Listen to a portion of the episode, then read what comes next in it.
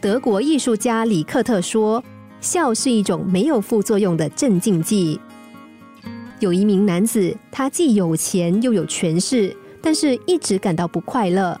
为了追求快乐，他吃遍山珍海味，买了一件又一件的稀世珍宝，定做最华丽的服装。但是无论怎么做，他还是感觉不到丝毫的快乐。于是他就贴出告示，希望有人能够提供他快乐的方法。不久，有人告诉他，只要找到世界上最快乐的人，并穿上他的上衣，就能够得到永恒的快乐。男子于是就离开豪宅，打算亲自寻找世界上最快乐的人。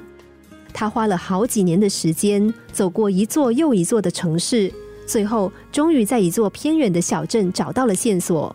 镇民们异口同声地说：“世界上最快乐的人就住在镇上的一间小茅屋里。”男子连忙赶到小茅屋前，高喊：“请问世界上最快乐的人住在这里吗？”里面有个声音回答他说：“是啊，我就是。”男子说：“我需要你的帮忙，你愿意帮助我吗？”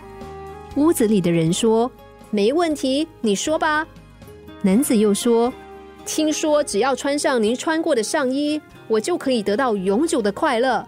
可以请你给我一件上衣吗？”世上最快乐的人大笑两声，接着赤裸着上身开门走了出来。他对男子说：“抱歉，先生，唯独这个忙我帮不上，因为我根本就穷的买不起上衣啊。”为什么有人坐拥金山银山，却还是不觉得快乐？为什么有人穷得连上衣都买不起，却是世界上最快乐的人呢？答案很简单，那就是是否知足。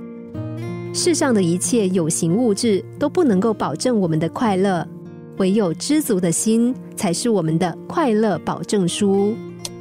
心灵小故事，星期一至五晚上九点四十分首播，十一点四十分重播。重温 Podcast，上网 U F M 一零零三 t S G。